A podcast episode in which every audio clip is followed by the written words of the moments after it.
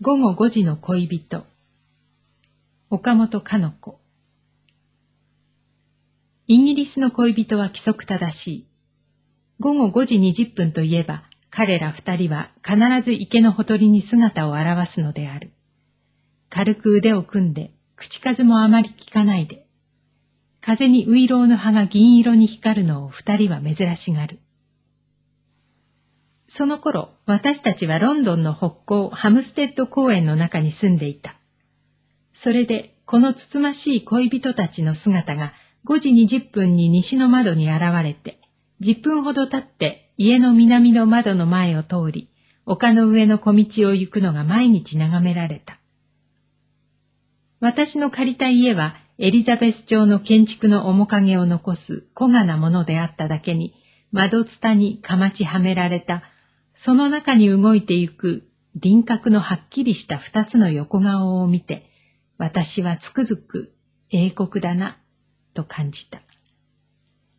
5時20分頃は私たちのお茶の時間だ。ティーテーブルを西の窓下に持って行き、二人を窓から眺める景色の典型物として温かいトウモロコシ菓子を食べた。その時刻の傾きかけた日に透かして、森の小杖越しに見張らせるロンドンの市中は、セントピーター寺院を中心に金色に煙り、現実を離れて昼の夢のように白く流れる。その下のテームズの流れも明らかに想像される。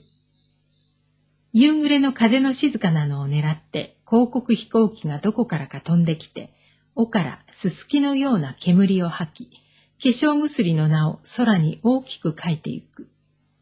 その煙のアルファベットがだんだん滲んでぼけてゆき、寂しく濃い青空に溶けてしまうと、やがてぽっかり夕月が出る。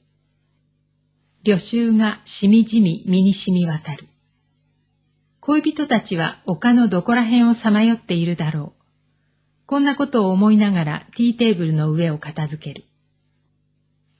夕方散歩に出るハムステッド公園はロンドン中での自然公園だ。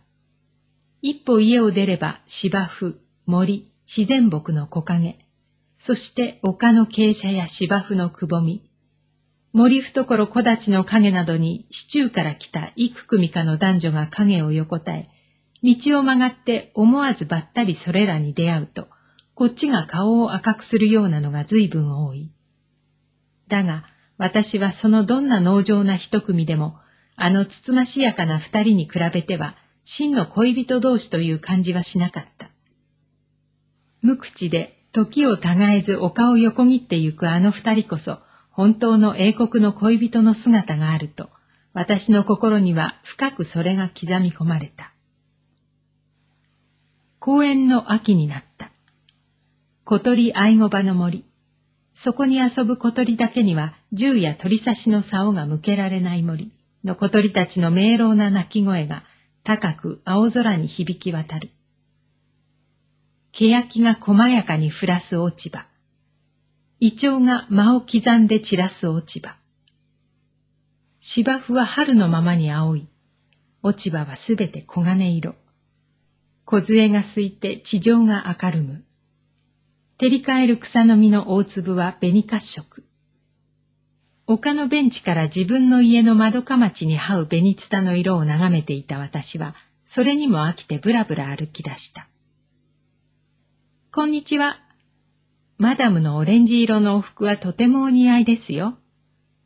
通りがかりに植木屋のおかみさんがお愛想を言う。こんにちは。あなたの茶色のお服もよくお似合いだわ。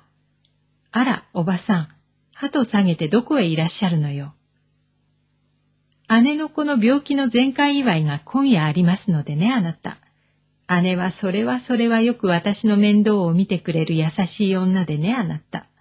ヘアドレッサーに嫁いでますの。子供は男の子で五つになります。行ってらっしゃい。近日またお茶にいらっしゃい。植木屋のおかみさんは鳩を抱えて丘を越えて行ってしまった。私は自分の家とは反対の方へまた歩いて行った。五六年前、ロンドンの劇場から引退した有名な老女優の邸宅の裏門まで来た。ここらはことに落ち葉が深かった。道も森陰で細まっていた。いつも顔なじみのじいさんが門扉を開いてせっせと邸内の落ち葉をかいていた。やあお嬢さん。このじいやは歯のない口でいつも私をこう呼ぶのであった。私はそう言わせておいた。お散歩かね？じいやさん、こんなに綺麗な落ち葉をなぜ吐くの？日本じゃ書かねえかね？書くの、やっぱり。でもこんなお話があるの。一遍吐いたお庭へ木の葉をわざわざ風流に散らしといたって昔のお話よ。面白いね。そんな話どんなに喜びなさるか知れねえね。うちのご主人様は。お嬢さん、遊びに来てあげねえかね。ありがとう。スコットランドの方へ旅行してきてからゆっくりね。お嬢さん、今頃の日本と比べて英国はどうかね英国の秋はツタが綺麗だね、じいやさん。それに秋になって公園の白鳥がなお白くなったようじゃないのだけどね、私に非常な飽き足らないことがあるの、英国の秋に。そりゃなんだね。日本の国家の菊の花だってこんなにあるじゃないかね。虫が鳴かないからよ。鳴く虫がいっぱいいるのよ。日本の秋の草むらには。よろしい声で、寂しい声で。英国の秋は新刊としているのね。あははは。じいさんは何がおかしいのか少し負け惜しみ笑いをして。泣く虫のいねえのは何も英国ばかりじゃねえ。ヨーロッパどこへ行ってもそうだよ。けど昔はいたってね、この公園なんかにも。つまりまあ、文化ってやつがそんなものをさらっていったんだね。このじいさんは朴突な性分だが負け惜しみが強い。これも英国気質だ。私はじいさんとの会話にも少し飽きた。道を今少し自分の家と反対にとって歩いてみたかった。私は老女優の邸宅の表門前まで来た。道が左右に分かれるところまで来た。と、一方の道から来た二人連れ。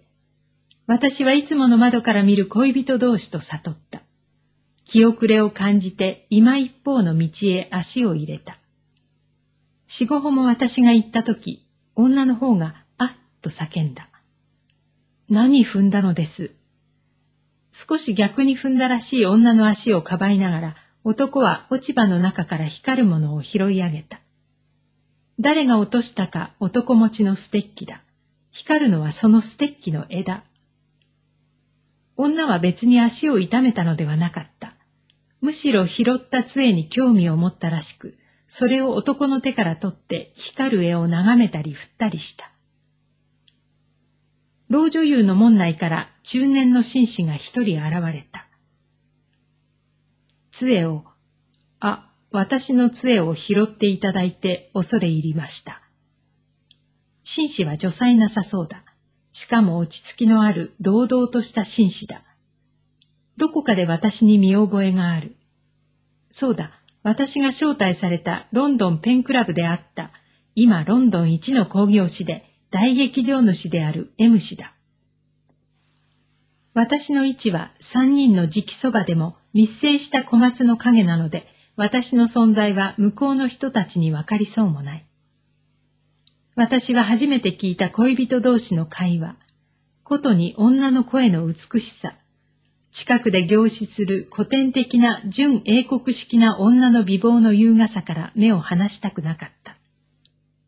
そして一代の祭物 M 氏の出現、女にも劣らない美貌な男が少しおどおどと紳士に対している様子。杖は女の手から紳士に渡されたのだ。紳士はその時まじまじと女の顔を見たのだ。イギリスの習慣にしては失礼にわたるほどまじまじと見たのだ。だが私はそれが比例だと思わなかった。小松の陰でロンドン一の大工業士の職業的眼光を私は感じたわけであった。私はこういうものですが、この屋敷のご主人に会いに来たのですが、約束の時間より早いですから、ちょっとその辺までご一緒に散歩させていただきましょう。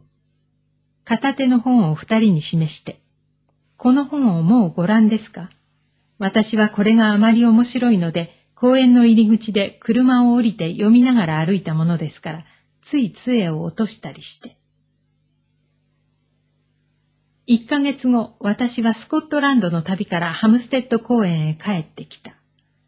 東京に比べてずっと地球上北寄りにあるロンドンでは、秋の末からすっかり冬の寒さだ。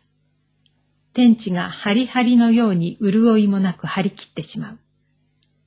落葉樹は皆葉が落ち着くし、冬を越す常緑樹だけが厚い葉を枝にしがみつかして固まっていた。ところどころ白樺の骨のような幹が白く目立つ。散歩の人も稀だ。公園の落ち葉かきが吐く葉もないので義務的にうろうろしている。その後から迷子でも探すのか、背の高い女巡査が園庭に連れられて黒い裸木の枝の下を潜っていく。池は水が減って日にさらされている泥の渚に古缶に混じって夏の釣り人の靴の跡が青く水を溜めている。ウイロウの葉は八分散って残った枝の葉は錆びて力なく垂れている。枯れ足の影に白鳥がには眠るより仕方がないといったように首を翼の下に押し込んで浮いていた。家に落ち着いた私は、また例の窓下へティーテーブルを運んで、リプトンの香ばしい匂いを立て始めた。5時20分頃、久しぶりに私はいつも見ていた恋人たちを見出そうと思った。だが、二人の姿は見出せなかった。その代わり、帝国よりかなり遅れて、男だけが一人ズボンに両手を突っ込んで歩いてきた。彼はうつむいているので、どんな表情をしているか見えなかった。間もなく、私は M 氏の大劇場の一つから招待状を受け取った。その頃世間中に知れ渡った有名な戦争劇の500回記念の夜会が行われるのだった。夜会は芝居が跳ねてから始まるので、開会は11時過ぎだった。来る俳優たちは耳の付け根におしろいの跡を残したまま駆けつけたのがたくさんあった。シャンパンのグラスの触れ合う音の中に、ロンドンの名優は大概集まっていた。私の連れのスコット夫人が私の耳元で囁いた。あそこの柱のそばに大勢に囲まれている女がいるでしょう空、あのレモン色のドレスを着た。あれ、近頃 M さんが手に入れた大自慢の女優ですよ。次のシェイクスピア劇の女優に困り抜いていた M さんが英国一とも言いたい優美な古典的な顔の女を探し当てたのですよ。家がゴーダースグリーン。あなたの近所だからぜひ紹介します。大変な前景気の湧いている女優さんですよ。レモン色の服の女がこなたを向いた。私はあっと小さい叫び声を立てた。女はハムステッドを歩いていた恋人同士のあの女だ。女が静かにこちらへ歩き出したとき、一人ハムステッドを歩く男の姿と、落ち葉の中から拾い上げた M 氏のステッキの金具の光がはっきり私の目に浮かんだ。